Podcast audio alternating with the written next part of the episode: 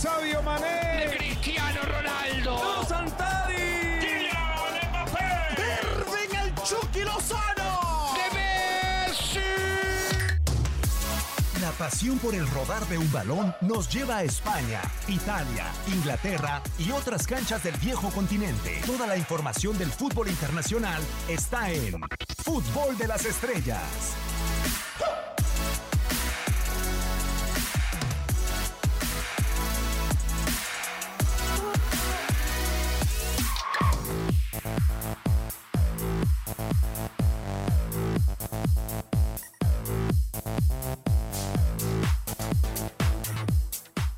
¿Cómo están? Un placer saludarlos. Bienvenidos a Food Estrellas en una nueva emisión. Sábado 18 de enero del 2020.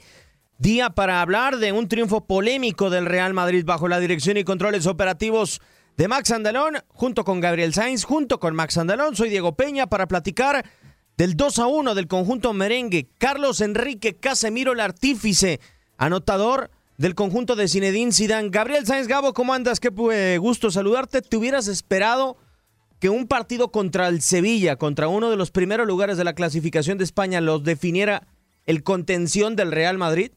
Hola amigos, ¿cómo estás? Qué gusto saludarte. Igualmente para Max y toda la gente que nos sintoniza a través de tu DN Radio. No, creo que no, pero lo definió como si fuera Karim Benzema. Así, literal. O sea, creo que eh, las dos anotaciones son muy buenas por parte de Casemiro. Es un hombre que está agarrando mucho protagonismo en este equipo. Eh, de repente lo veíamos que se metía en la zona del área, pero cuando era un tiro de esquina, cuando era una situación complicada o algo así. Pero eh, el tipo ahora sin problema se mete, pisa el área, remata. Eh, el segundo gol es un remate de cabeza muy, muy bueno y la definición del primero es espectacular. Y creo que ya no solo está Casemiro entonces rondando el área para pegarle a lo mejor de fuera y algún rebote o algún disparo al arco. No, también ya puede definir dentro del área. Max Andalón, ¿cómo estás? Un gusto saludarte. Es buena noticia que tu contención defina un partido por la capacidad que puede llegar a tener o es preocupante porque Luka Jovic sigue sin hacer anotaciones? Este, es tanto, o sea, es como un arma de doble filo. Eh, primero que nada, hola, Sí, Gabo, yo, volteé y dije, bueno, pues, saludos. todavía trae, ¿Dormimos juntos o qué? Aquí, todavía aquí, trae arena en los Aquí zapatos, abajo, Gabo. aquí abajo, ahorita te cuento. Pero bueno, eh, yo creo que es un arma de doble filo. Obviamente es preocupante tanto para Jovic como para, para Zidane el hecho de que no marque gol, de que no, no, no resuelva. Y para Casemiro, pues es algo, algo bueno el hecho de que si a lo mejor este, no, no, te resuelve Jovic, se puede salir este, un mediocampista a, a resolverte el partido. Y, y también es, no sé si decir un alivio, pero es bueno para el Madrid el hecho de que haya reaccionado tan rápido después de, lo que pasó. Este, de- después del gol de Sevilla viene la reacción, pues prácticamente inmediata. Entonces, con un rival tan, tan complicado, este, el, el- que te haya empatado y que luego, luego, o, o en unos cuantos, en unos cinco minutos, hayas vuelto a meter el gol que te da la ventaja, es algo, algo bueno para el Madrid. Totalmente de acuerdo. Antes quisiera hacer un paréntesis para también escuchar a Zinedine Zidane. ¿Qué error arbi- arbitral termina pesando más en el partido o cuál es más importante? ¿Anularle el gol a Luke de Jong en un tiro de esquina donde se va y se estrella Militao contra el futbolista de, la, de Sevilla? Ah, ¿De verdad? Yo sí veo falta. Yo no veo falta. o, yo sí veo a- falta. o no haberle anulado el gol a Luke de Jong cuando toca con la mano Munir? Yo, para mí fue el primero. O sea, el, el- el- Porque le cambia el rumbo al partido. Exactamente, sí.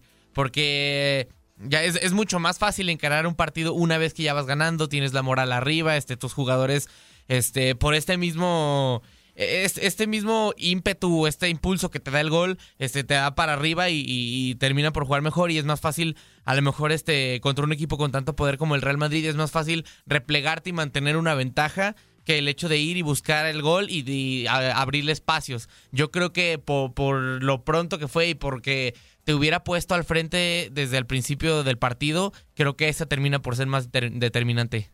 Híjole, yo de primera pensaba que como ustedes que no había falta. Bueno, no sé qué piensas tú, Diego. Sí, No, sí. yo sí creo que hay fa- que, Yo- ah, yo no creo que hay falta. Yo, Yo creo- tampoco. yo de principio no la creía la falta. Incluso veía y leía a Tony Kerky en Twitter y decía, ¿cómo puede ser que le anulen este gol al, al, al- per- perdón, al Sevilla?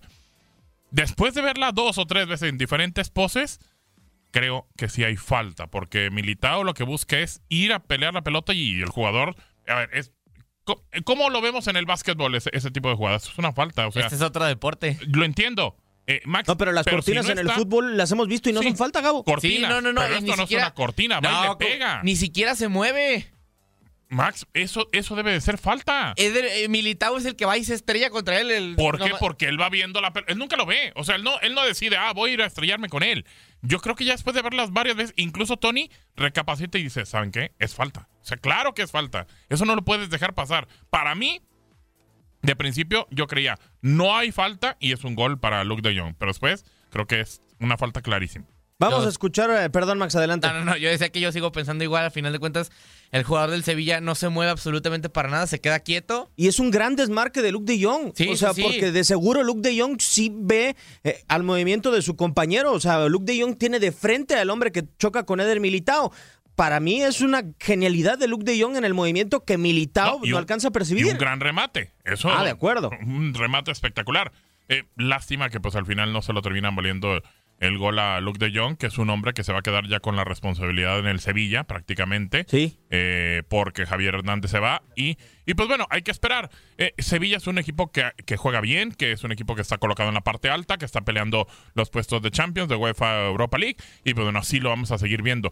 Creo que el Madrid lo que tiene, y es muy importante, sí, no es tan, no es tan bueno que tu contención termine haciendo los goles, pero eso de alguna manera te da la opción a que puedes reaccionar y recapacitar en un partido con tu contención. Totalmente de acuerdo. Y vamos a escuchar las impresiones sobre el arbitraje de Martínez Munuera el día de hoy en el Estadio Santiago Bernabéu. Primero Zinedine Zidane sobre el VAR y después la poca comprensión, el poco entendimiento que hay con Julian Lopetegui después de que les terminaron anulando el primer gol al minuto 29. Bueno, responsables. explicación que te puedo dar es que, bueno, yo vi el- la jugada del primer gol suyo eh, y es un bloqueo, claramente, entonces hay falta, el árbitro lo que hace es mirar el bar y, y pita falta, nada más. Y la segunda, eh, para él no, no hay, bueno, no pita la mano, hay mano, porque también la, la vi. Y, y bueno, yo, yo no te puedo explicar, ¿sabes? que Por eso que no entro nunca en, valorar y en decir las cosas que, bueno, que pasa en el campo, porque los, son los árbitros que están ahí y deciden. Ha pasado, te pasa contra ti a veces, pasa, bueno, eh, por ti, si quieres decir, ¿sabes?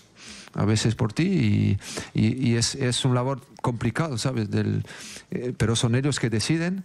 Pero para mí vi la, la, la, la- la fa- la falta, el bloqueo que, que había falta claramente y bueno, gol anual y normalísimo al final. Se pueden quejar, pero, pero bueno, no hay que quejarse. Bueno, lectura donde creo que el equipo ha merecido algo más que, que la derrota por la mínima, donde hemos hecho creo que una muy buena primera parte, superando al Madrid en muchos registros y consiguiendo un gol desde mi punto de vista absolutamente legal después de verlo. Todavía no acierto a, adivinar por qué nos lo han anulado y más después de, haberlo visto con tranquilidad.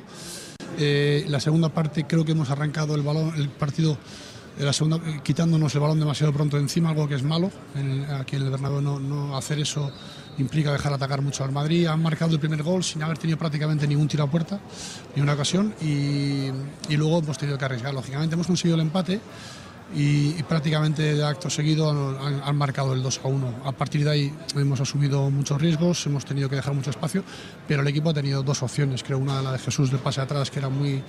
eh, tenía muchas opciones de remate y, con mucha claridad. Y lamentablemente no hemos conseguido. Y luego la otra, la, de, la del tiro de, que, que también era muy clara. Pero bueno, no hemos conseguido empatar y estamos tristes. Un equipo de Sevilla que fue y compitió al Estadio Santiago Bernabéu, sobre todo con eh, el gran funcionamiento de Munir El Haddadi sobre la cancha Max y además aprovechando esa sociedad con Luke de Jong y, un Real Madrid que daba la sensación de volver a ser chato, aunque encontraba en el disparo de larga distancia su principal arma. Casemiro intentó en el primer tiempo, también lo ensayó Luka Modric. Tony Kroos sabemos que es un especialista de la larga distancia, sin embargo no lograba pisar tanto el área de Backlich. Sí, efectivamente, lo- lo- profundizando lo que mencionabas acerca del Sevilla y en especial de, Munir, era un futbolista que cuando no recibía minutos y también cuando se termina por ir de, del Fútbol Club Barcelona parecía que, se iba a terminar perdiendo, que no iba a rendir, este, y, y si bien creo que no ha alcanzado o no ha estado cerca de dar el nivel que se esperaba de él, cuando llegó al Sevilla sí, sí recupera su gran parte de su nivel, ya, ya se ve más participativo, este, encara más, y entonces sí, sí se, ha- ve que ha recuperado su parte de, su nivel. Este, Luke de Jong, pues ya lo hemos conocido en, to- en todos los equipos en los que, en los que ha jugado. Este, pues sí, un, un delantero que por, por lo menos a mí en lo personal este, juega o, o me gusta mucho cómo juega. Y comprobado, ¿no? Aparte. Sí, sí, sí, aparte, ya, ya, ya tiene mucha más experiencia que, que otros delanteros, este, ya, como di- dirían coloquialmente, ya está calado. Mm.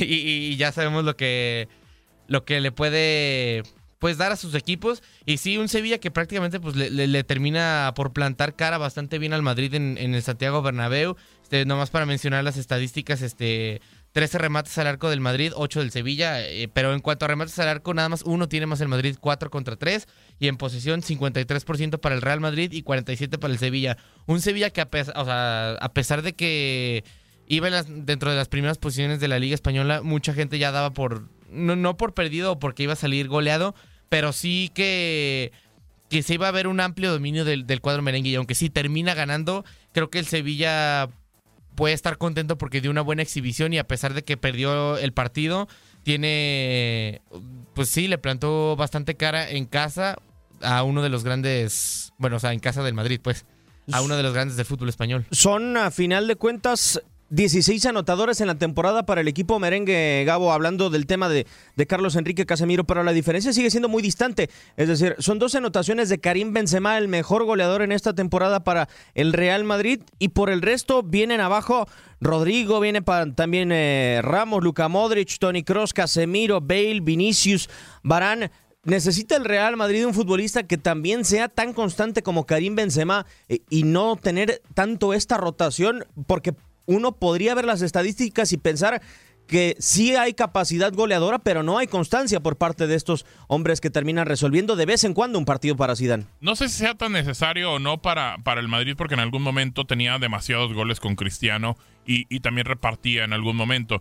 Eh, el tema de, de Benzema es que sigue siendo un, un, eh, delantero eficaz que sigue marcando la diferencia, que sigue haciendo anotaciones. Lo que sí creo que lo debe tener más preocupado a Zidane es eh, que encuentre el gol Jovic. O sea, tendría que hacerlo ya. ¿Por qué? Porque lo ha repartido con Rodrigo, con Lucas, con de repente a lo mejor Vinicius, otros futbolistas y no le ha costado tanto trabajo. Entonces lo que tiene que hacer es que Luka Jovic encuentre el gol para que sea a lo mejor un buen eh, eh, futbolista para estar en lugar de Karim Benzema. Sí, Hoy lo pone en lugar de Karim Benzema y realmente tiene que recurrir a Karim Benzema. No termina siendo gol, pero tuvo que meter al partido. Y más porque a Benzema no es como no es precisamente un joven. No, claro. No, está no, no- Jovic, no está viejo. sí. Ajá, no está viejo, pero ya no le queda mucha carrera en, en la élite Vaya, o en su mayor lo nivel. sabemos, van a ser un par de años, quizá uno más, un tercero y se acabó. Ajá, a lo mejor, así, a lo mejor yo creo que dos o quizá tres en un, en Claro. un nivel óptimo. Y ya después va a empezar a bajar, claro, Y va a tener, y. Jovic va a ser precisamente el que va a tener que tomar el donde relevo. tiene que agarrar Incluso- la batuta de Karim A ver, se lo los, voy a a, pre- mencionar. se los voy a preguntar rápido y creo que los voy a dejar congelados. ¿Usted, ¿Ustedes creen que va a necesitar a Jovic comprando Mbappé, el Real Madrid? No, claro que no. No, pero- de todas maneras necesitas un socio, necesitas un, un, un partner, alguien que te encuentre en la cancha y que lo haga. Y, adem- y ¿Cómo, lo además, hace, ¿Cómo lo hace Kylian en el conjunto del PSG? Pues encontrándose con Icardi, con Neymar, con los que puede encontrarse no, y además Mbappé también te puede jugar de extremo derecho. Claro, claro. Y, y de hecho, lo, precisamente lo iba a mencionar el otro día, tomando en cuenta, ok, se va Benzema. El suplente está prácticamente, o sea, después de Jovic está completamente borrado, es Mariano. Exacto. Y nadie se acuerda de. Mariano en el No, Real Madrid. No, no, no, no. no. Pues Bueno, si les parece, banca, ¿no? vamos a escuchar a Zinedine Zidane para dejar este tema del Real Madrid sobre el juego el día de hoy en el Bernabéu, que logran ponerse por lo menos al momento como líderes de la Liga de España con 43 puntos. Palabras de Sisu. ¿Sabe sufrir? ¿Sabe reaccionar? ¿Con qué sensación se va usted tras esta primera victoria del año en casa? Bueno, me quedo con, con todo lo que me acaba de decir, porque al final yo creo que la primera parte sufrimos muchísimo. No entramos bien en nuestro, en nuestro partido. No sé si nos ha faltado un poco de pierna, un poco, un poco de todo, podemos decir. Y luego estuvimos mucho mejor en la segunda, eh, presionando, presionando arriba, que es nuestra fuerza. Lo estuvimos haciendo mejor, recuperando, recuperando rápidamente el balón. Y, bueno, eh, hemos, hemos sentido otra, otra, otra actitud. Y, y al final eh, podemos estar contentos porque, porque bueno, jugamos hoy contra un rival muy bueno, eh, que si tú le dejas jugar te la puede complicar. Y, y de hecho la, la primera parte sufrimos un poco, sin arriesgar mucho, pero, pero sufrimos mucho en el juego porque, porque nos ha faltado recuperar el, el balón eh, arriba. Bueno, al final tú sabes que es un poco, es un poco de todo, pero yo creo que la- so- sobre todo para nosotros era, era estar un poco más, más agresivo, más, más, más encima del, del rival, ¿sabes? Porque luego sabemos que, que con el balón, y estuvimos también mejor en- con el balón en la segunda parte, más, más dinámico y, jugadas nosotros podemos hacer como, como el tacón de, bueno, el pase de, de, Luca a, Casi y luego la jugada con Luca Modric, Lucas Vázquez central y, y con el remate de Casi. Sabemos que esto lo podemos- sabemos hacer. Eh, pero esto depende de, sobre todo com- como cuando no tienes el balón, como, como vas eh, de, eh, con la convicción. Yo creo que lo estuvimos mucho mejor, más convencido en recuperar el balón en la segunda parte. Y ahora vayamos a la Bundesliga porque hoy Borussia Dortmund sacudió no nada más por el debut goleador de Erling Haaland, sino por una gran remontada al campeonato Teuton Max.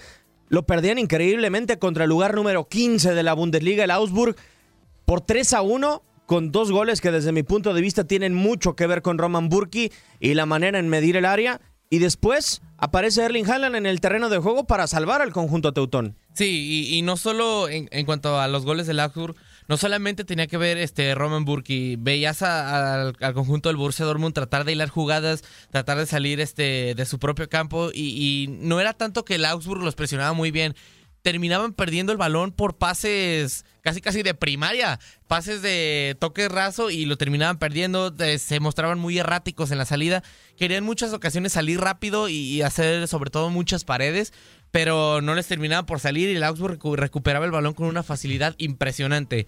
Ya después este viene prácticamente el segundo tiempo y, y, y aunque sí, caen los goles de, bueno, los otros dos goles del Augsburg y también el de Julian Brandt, la, la, la entrada de, de Holland, pues sí, prácticamente como se ve y se refleja en el marcador, revoluciona el partido. Este, las que le prácticamente la- las pelotas que le dieron las, las marcó porque fuera de los goles no tuvo, creo que quizá nada más tuvo una que se le complicó mucho darse una media vuelta y no, y no terminó por encontrar, pero sí, prácticamente efectividad al, casi al 100% y pues bien por el jugador que termina debutando de una manera óptima. Sí, gran partido del Dortmund, sobre todo en el tema de, de regresar, regalando prácticamente todo el primer tiempo. Sí, pésimo, porque un equipo no puede hacer eso contra un conjunto que ya bien lo decías, Diego, está colocado en la parte baja. O sea, es un equipo muy, muy malo. Así, literal, malísimo. Entonces, estaba perdiendo un partido en la primera parte eh,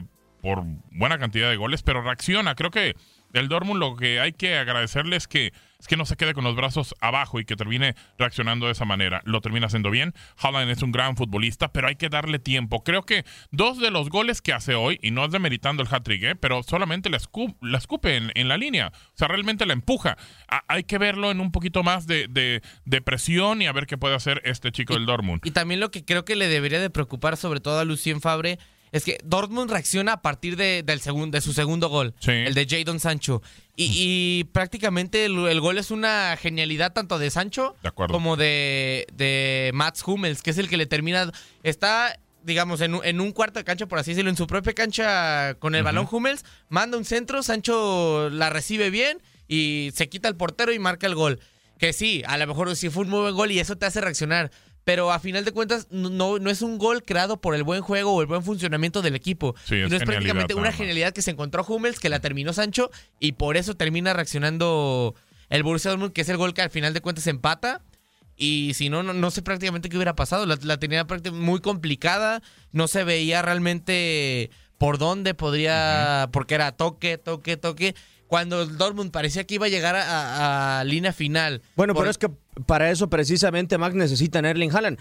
Porque en esta temporada estamos hablando que el centro delantero, el único con cartel que tiene el plantel del Borussia Dortmund, tiene siete goles en seis meses. Hoy llegó prácticamente Erling Haaland a, en 20 minutos a hacer lo mismo o la mitad de lo que ha hecho Paco Alcácer en media temporada realmente. Pero incluso desde cuando Paco Alcácer eh, empezó con el Borussia Dortmund y que tenía muy buenas actuaciones, siempre había sido un problema de- del conjunto alemán, que este tocaba el balón, tocaba el balón, este y muchas veces cuando parecía que iba que podía mandar un centro tanto Sancho como Hakimi o como Guerreiro, que, que ya estaban en líneas finales, regresaban el balón para atrás.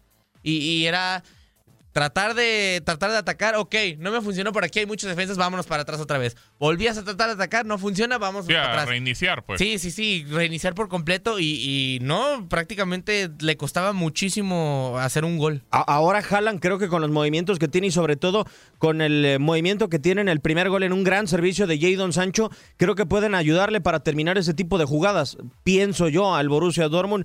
Lo que más me dejó impresionado por parte de Haaland el día de hoy, Gabo, fue eh, la manera de jugar al límite del fuera de lugar, porque sobre todo en el segundo gol, en la pelota larga, cuando la pelota va para Torgan Hazard, señalan el fuera de lugar. Sí. Eh, Está prácticamente sobre la línea Erling Haaland. Es la misma situación también en el primer y, y tercer tanto que tiene el futbolista noruego. Sí, de acuerdo, juega muy al límite y eso le puede ayudar. ¿Sabes a quién me recordó? Digo, guardando proporciones, a Javier Hernández. Así juega Javier Hernández, siempre al límite del fuera de lugar y, y obviamente guardando las proporciones en el tema de la calidad. Bueno, eso es otra- cosa.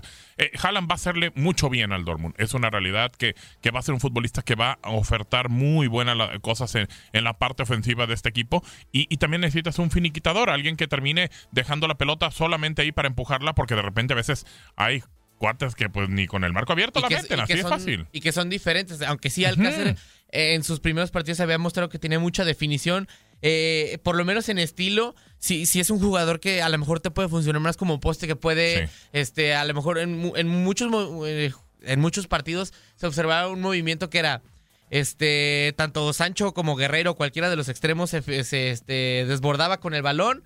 Este, Alcácer jalaba la marca o dejaba pasar el balón entre las piernas y era Marco Royce el que terminaba defendiendo. Sí. Sí, es un jugador que aunque sí tiene gol, te puede realizar otras funciones. Y Holland creo que no. Holland creo que tiene más. O sea, es más un 9 nato. Es un estático. 9. Sí, Exacto, exacto. exactamente. Es un 9 más que se encarga, pues, más tradicional, que se encarga de definir. Ojo, ojo Le- con lo que pasó en la Bundesliga, ¿eh? porque ganó el Leipzig y se mantiene con 40 puntos. El Y- e iba Gladbach perdiendo. perdió. Iba perdiendo el Leipzig. Exacto. Y perdió el Gladbach y lo que deja es que el Múnich ganando lo puede rebasar eh, en la Bundesliga Al segundo el día, el día de mañana. Y lo que hizo, bueno, o tenía que hacer el Dortmund era acercarse y se le acerca por lo menos con 33 puntos que también tiene el Schalke. Rápido, Max, antes de escuchar a Lucien Fabré, ¿crees que con Haaland por fin juegue con un 9 el señor Lucien Fabré o va a seguir con Marco Royce de, de- de centro delantero? No, debería de jugar con un 9.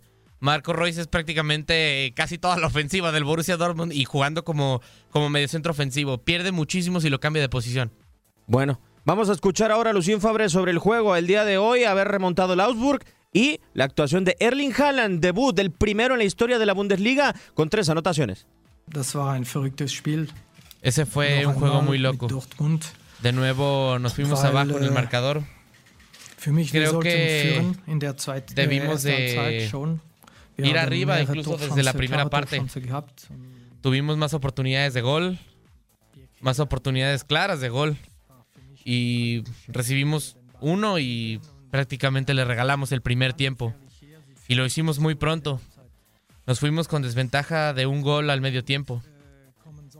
Y después entró Erling Holland al terreno de juego y al minuto 55 el marcador seguía igual. Y él marcó el 3 a 2 y claramente le dio un impulso al equipo. Y ganamos. Fue un juego muy loco. En un momento perdías 3 a 1 y al final ganas 5 a 3. Es fantástico.